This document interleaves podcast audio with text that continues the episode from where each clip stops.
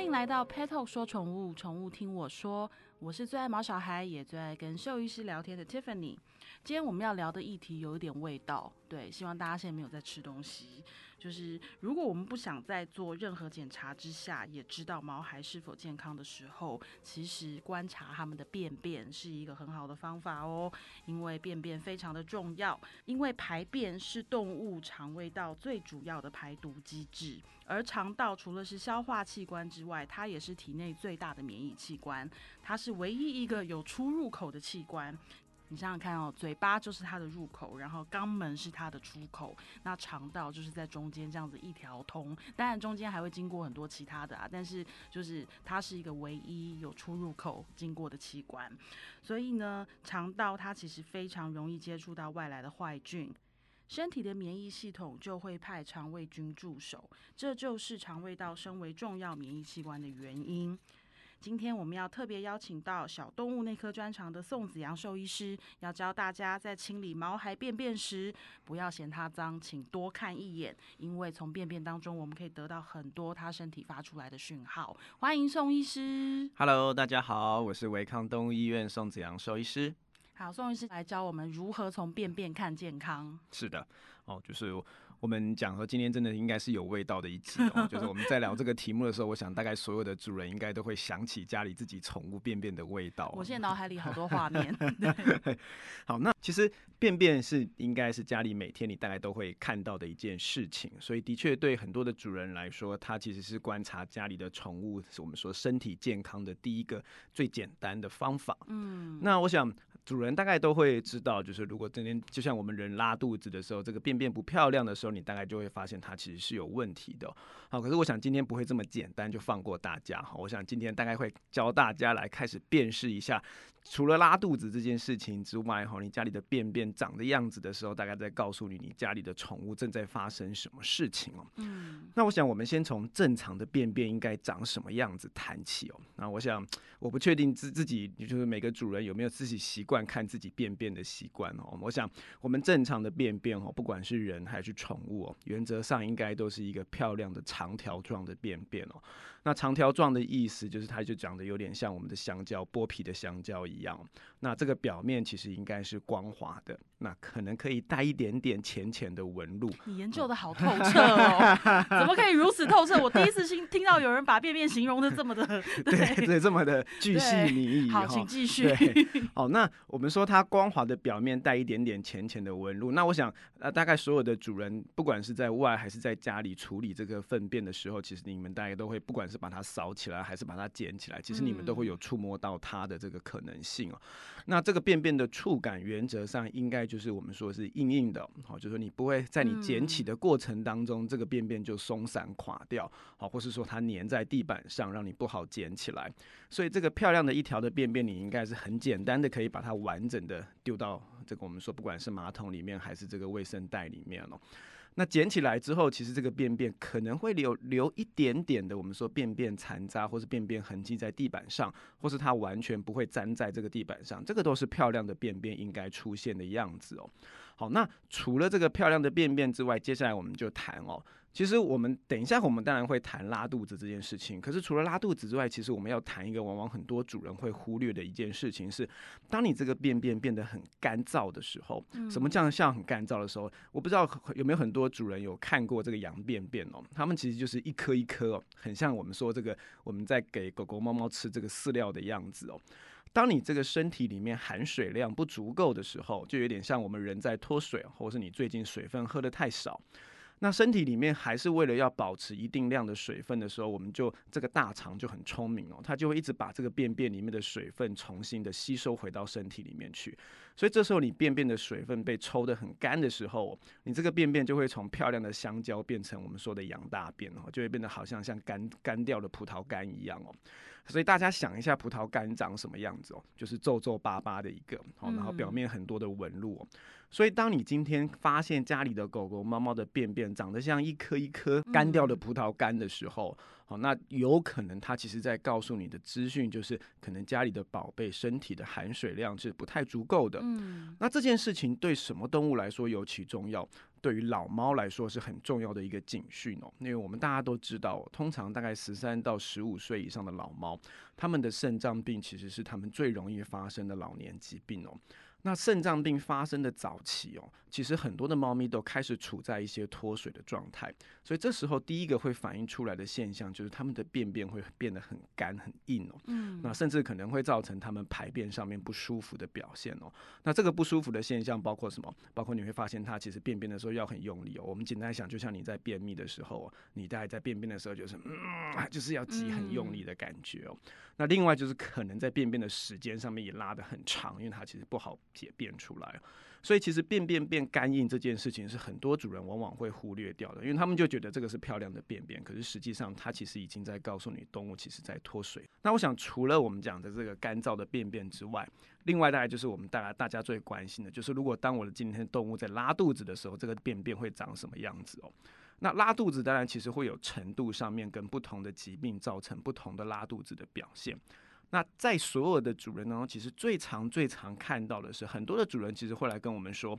它其实拉都没有拉出便便哦，它都拉出像果冻一样的东西哦，哦，就是像透明的这种这种水一样的东西，一条一小滩一小滩，然后动物就好像一直想要拉肚子的感觉，就是一直去蹲，一直去蹲，然后每一次蹲就拉出一点点果冻，那甚至这个果冻上面可能会沾了一点点鲜红的鲜血，那这时候主人就很紧张，他说：哇，便便变出血了，好像很恐怖。可是实际上呢，这些果冻跟这些鲜血是从哪里来的？它们其实是从直肠。的肠黏膜渗漏出来的，所以它通常是在跟我们说，其实这时候动物它是直肠在发炎。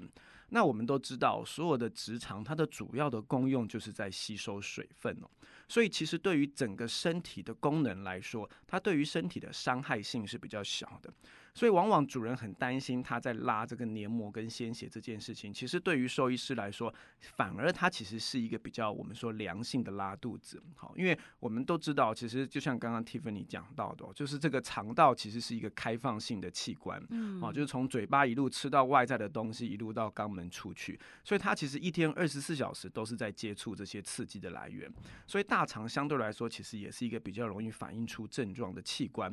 那简单来说，就是通常大肠的这种直肠的发炎都是来得快去得快，嗯，好，就是即便我们可能不做一些治疗，可能这些健康的动物大概在三到五天之后，因为肠黏膜其实更新的速度非常快，所以它三到五天之后，其实这个症状也有可能慢慢的会缓解掉。那当然，透过治疗之后，这些症状有可能在一到两天就做了缓解哈。所以这个是我们讲，如果你今天看到动物有拉出像这种果冻，甚至是一点鲜血的便便，可以先不用太担心。那什么样子的拉肚子，我们要很小心哦。通常就像是，譬如说，这个动物一次就拉，哇，好像水一样一大滩，嗯，哦，那个水就是那种像那种黄色的洗米水一样的一大滩。那通常这样子的拉肚子，我们就会比较担心，它可能实际上是我们说的小肠开始出问题。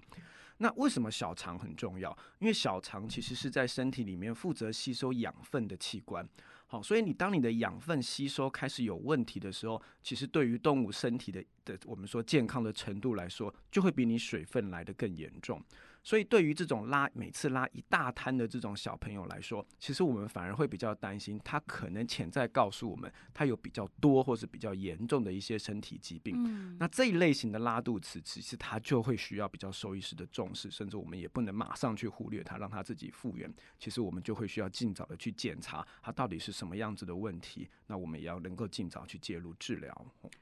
哇，原来。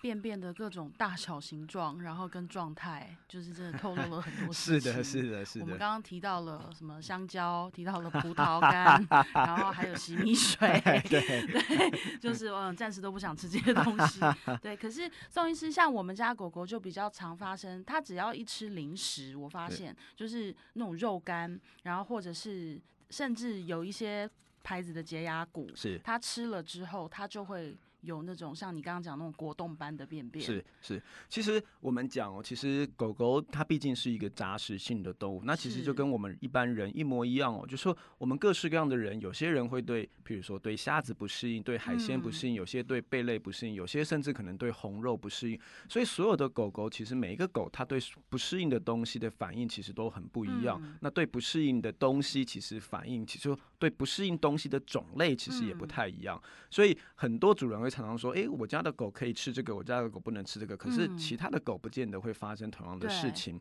那对于主人来说，最重要的一件事情就是你会需要记录下来，你家的宝贝吃了什么东西之后会有这样子不舒服的症状，嗯那就表示这个东西对它是不适应的。那其实之后就会需要去做避免这件这个动作。嗯就不要再给它了。没错，没错我们也。曾经遇到饲主，就是拍了他的便便来。其实 Pet Pet Talk 经常收到便便照，我觉得自主 大家也都知道，说便便其实是透露很多讯息，很多时候是观察第一步。是但我们之前也有遇过一位就是宫北天下的饲主，他就是拍了。几乎每天都传便便照来，然后每天就是 要我们大家一起就是陪他记录，然后他就会说好奇怪哦，我的狗吃了某一个牌子的洁牙骨，它就会拉肚子。我们说嗯，那你就不要再给它吃喽。然后第二天、第三天，他还是传了那个便便来说，我再给他又试试看了，他还是一样哎。我说嗯，所以就不要再给他吃喽。然后就第三天、第四天又说，哎、他真的是对这个牌子过敏，因为我今天后又给他了。我说不要再测试了对，他就是对他，他就是不喜欢吃它，就是吃它会不舒服。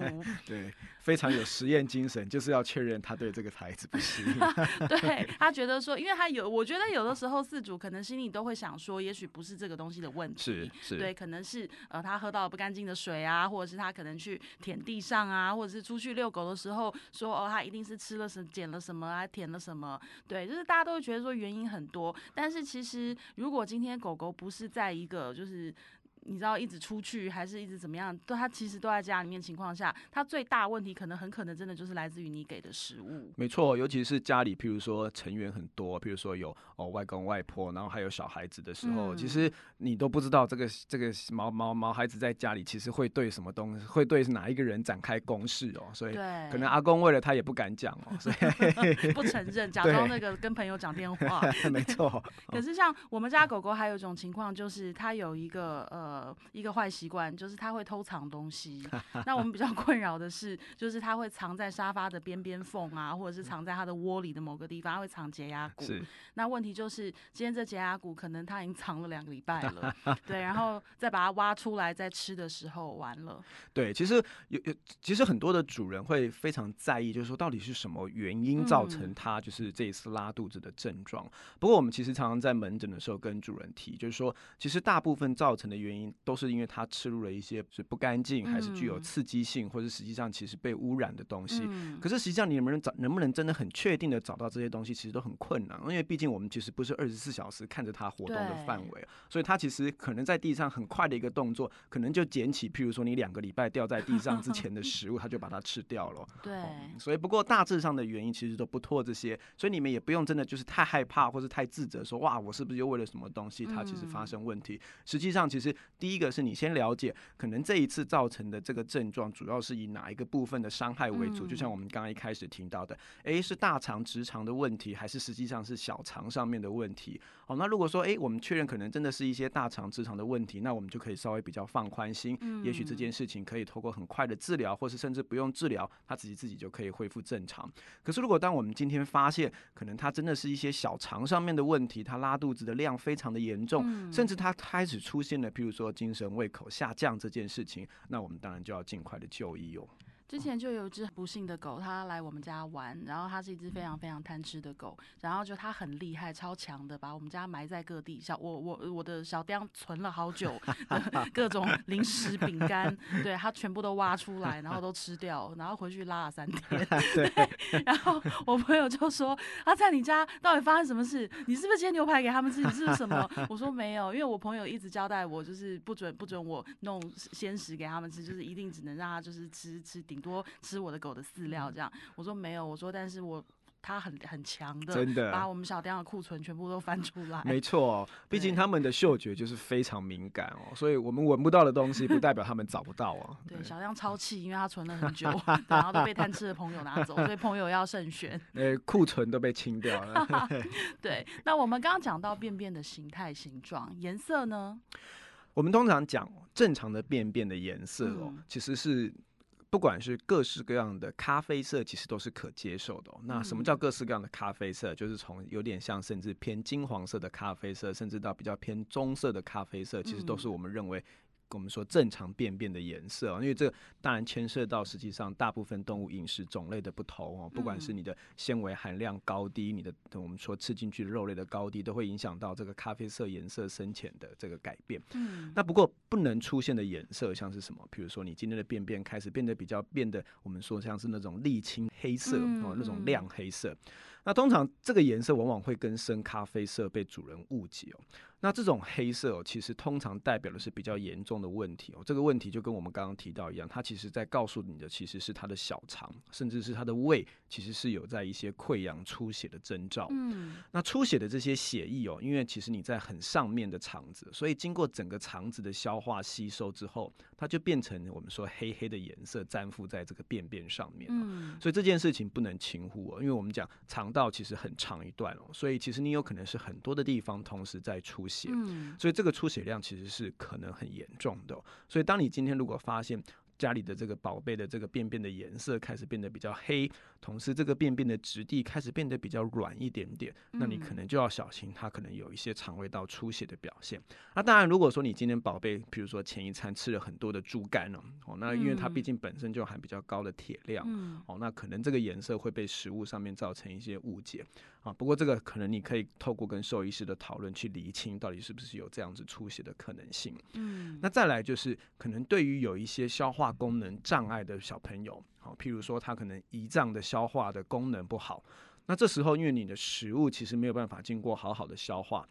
所以它的颜色其实就会变得有一点点像什么？像我们像这种水泥的灰白色。嗯。所以如果说你发现今天的便便不再是咖啡色了，甚至变得有一点点那种苍白的感觉。嗯。那那如果说配合上你家宝贝，其实就是肚子一直很饿，可是怎么吃都吃不胖的感觉。那可能就要担心它的消化系统，尤其是胰脏的功能是不是有一些问题哦。嗯。那最后就是，当然，如果你就是我们说所有的主人，如果直接发现宝贝的这个便便上面有红红的血异样，这个大概到所有的主人都会觉得有问题哦。所以除了咖啡色之外，不管是黑色哦，还是灰白色，还是我们说的红色，其实都不是应该便便出现的颜色哦。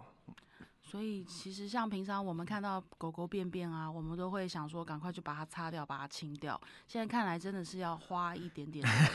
对，忍忍耐着，就是去多看它几眼。对，要学习如何与便便共处，而且还要那个就是你知道连手感都要练。没错，没错。你知道拿便这这是只有狗主人才知道在讲什么，就是你拿卫生纸去把它捡起来的那一刻。对对，因为就像我每天捡便已经捡到，就是有一天我就发现说，嗯，怎么今天有一点软。对对，然后就果然那一天他就是也大家又吃了他藏很久的解压骨，然后他就是那天都呈现有点软便，然后就是都不太舒服。没错，这真的就像刚刚 Tiffany 讲的，因为你每天都会在做这件事情哦，所以当他有出现变化的时候，其实你会很明显的发现他其实是有问题的。哦，那像我们讲到肠道，刚刚讲到说，因为它有出入口，所以相对的，它接触刺激物的机会是每天二十四小时几乎都在发生。是，那相对的，呃。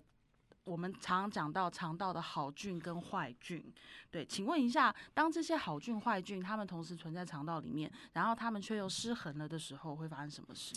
好，我们讲哦，肠道其实它就好像就像是一个国家一样，嗯，那这个国家其实我们就像所有的国家一样，里面都会有好人跟坏人，嗯，可可是大部分我想相信所有的国家都是好人比较多，所以这些坏人就不敢出来作怪。那同样的道理啊，就是在整个健康的肠道里面哦，大部分都是好菌的数量其实会比较多。那坏菌这个被这个好菌牵制的时候，其实他们就不敢出来作怪。那这时候，这个国家就是一个比较健康的国家。嗯，可是今天，当你譬如说有一些外来的刺激哦，譬如说今天可能这个国家遭受到其他国家的侵犯啊，比如说有一个飞弹打过来，好，或是碰到一些不干净的东西，那这时候可能这些好菌，就是这些好人，可能就会受伤哦。那受伤了之后呢？这些坏菌、这些坏人就会可能伺机出来作怪。嗯，所以当你这些坏人、坏菌的量增加的太多的时候，这个国家就会开始垮台了。哦，就是你整个肠道的功能就会开始出现失调。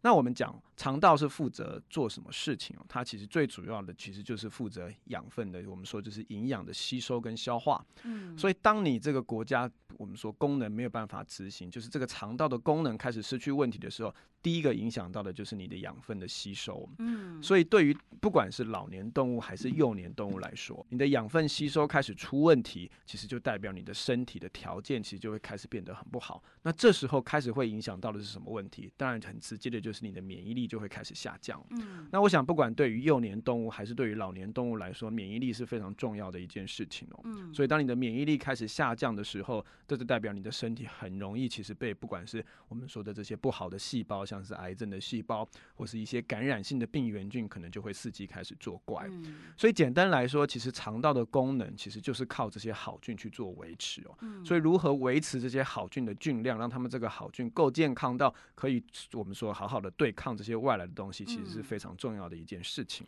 我相信也是因为这个原理，就是每次我去宠物店买饲料或是买东西的时候，我都会被店员就是问说：“你们家狗狗有没有吃益生菌？”是对。那益生菌真的是有必要吃的吗？好，我们讲哦，就是说，如果今天这个国家很健康的时候，就当你这个好人其实已经非常数量非常多，然后这些好人又非常强壮的时候，当然你再补充这些益生菌，你再给它更多的好人进去，当然它的效益值就比较低。嗯。哦，所以通常对于很健康的动物，譬如说它吃的很好，活动力很好。那便便的形态很漂亮，那也胃口很漂亮。那通常我们就不会特别的强调主人你要去做这个益生菌的补充。可是，譬如说今天当你是一个譬如说正在发展哈年，我们说这种很小的小朋友，或是你实际上其实是一个很老的老人家哦，你的其实消化功能其实已经不是很稳定的时候，这时候其实你肠内菌虫的这些好菌的数量其实都是。我们说不足够的，所以大部分我们会在于这些年幼或是年老的，即便是他目前没有很严重的身体，我们说健康有问题的状态下，我们也是会建议他其实可以做一些益生菌的补充。嗯，那当然另外一个角度去看，就是当你今天其实有一些肠胃道本身的问题，或是说其实你的健康本身就不好的时候，嗯，那。这时候你的肠内的菌虫，当然相对的，其实这个好菌的数量都会比较减少。所以这时候，其实对于一些有疾病的动物来说，其实往往是这个益生菌的补充，是我们在治疗之外，都会建议主人去做添加的。原来如此，那选益生菌要怎么选啊？然后像因为人，我们呃，我们常常也有饲主在问说，他自己吃的益生益生菌，他能不能分给狗吃？一起 吃。其实对于我们兽医师来说，其实因为现在其实都有很多的研究跟厂商，其实有特别去针对狗狗、猫猫去我们说研发给他们肠内菌虫适合的这个益生菌的种类啊。嗯。所以我们现在其实并不是并不鼓励，就是这个首选是用人的益生菌去做这个宠物上面的添加哦，因为。其实很多对为这个兽医专用专，我们说专门研发出来的益生菌的补充，其实已经有很多的产品可以供选择。嗯，哦，所以我想最重要的第一个原则就是挑选，其实就是为狗狗、猫猫他们专专门设计的这个益生菌的菌株，其实是最最好的。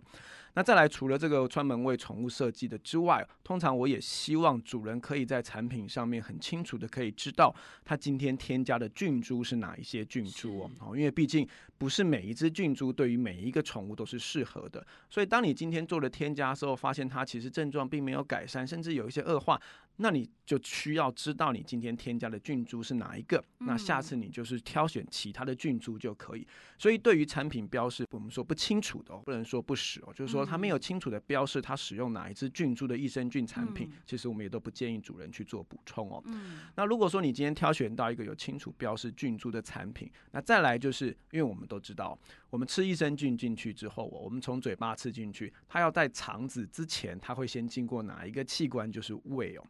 那我们大家都知道胃有胃酸哦，那胃酸其实是一个非常好的保护机制哦。嗯。所以如果当你今天这些益生菌碰到胃酸的时候，其实往往就已经死掉一大半了。嗯。所以能够使用到一些特殊的技术，让这些益生菌能够经过胃酸的伤害之后，还能够存活下来，达到肠道里面。那这个对于这个益生菌能够发挥的效果来说，其实是更好的。所以这是我们说前三个很重要的一件事情。嗯，那对于有一些产品来说，他们甚至更厉害的是，当这些益生菌到到达肠子之后，他们还在这个我们说益生菌的产品里面添加了可以让这些益生菌好好在我们说更发挥它效果的这些益生值哦。那我们讲益生值是什么东西哦？简单来说，就是我们把益生菌想成是士兵以外，这些益生值就像是这些士兵的我们说的这些营养的补充品哦。嗯所以当你经过了这个这个胃酸的一番厮杀之后，其实你也就是伤痕累累。所以你进到肠道之后，如果可以透过这些益生值的补充哦，让这些士兵再重新壮大起来，其实可以发挥更好的效果。所以，我们刚刚讲的以上的这些事情，其实都是我们在挑选益生菌的产品当中，其实主人可以去参考的一些嗯这个项目。那这些东西如果都有包含的话，原则上这个益生菌的产品大概就是我们兽医师会嗯推荐给主人的产品。我觉得啊，每一次跟宋医师录 podcast，第一个脑海里都很多画面，然后跟第二个都会觉得那个很想赶快把笔跟纸拿出来，把他讲的重点记一记。对，那今天再帮大家稍微 review 一下，我们从前面啊，就是便便的形状啊、软硬度啊，然后它的状态，然后一路聊到说它的颜色，就是代表了什么呢？透露了什么样的讯息，以及是哪一段可能受伤了。那这些大家都，我都我都建议大家就是重新把这一集再好好的听一遍，然后把它记下来，因为其实它都是日后你观察一个很重要的指标。那当然还有后面讲到说，呃。为什么肠道会需要就是这些好菌的来帮忙，然后以及怎么挑选呃益生菌，希望大家就是都能够好好的记下来，也希望对大家都有一些帮助。那当然下一次就是狗狗便便的时候，猫咪便便的时候，就多费心观察一下吧，因为真的很多健康的讯息就藏在里面。自己的呢，就要看不看就随你的啦。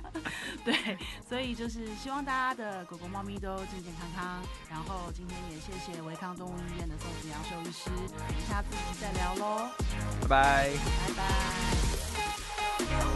拜。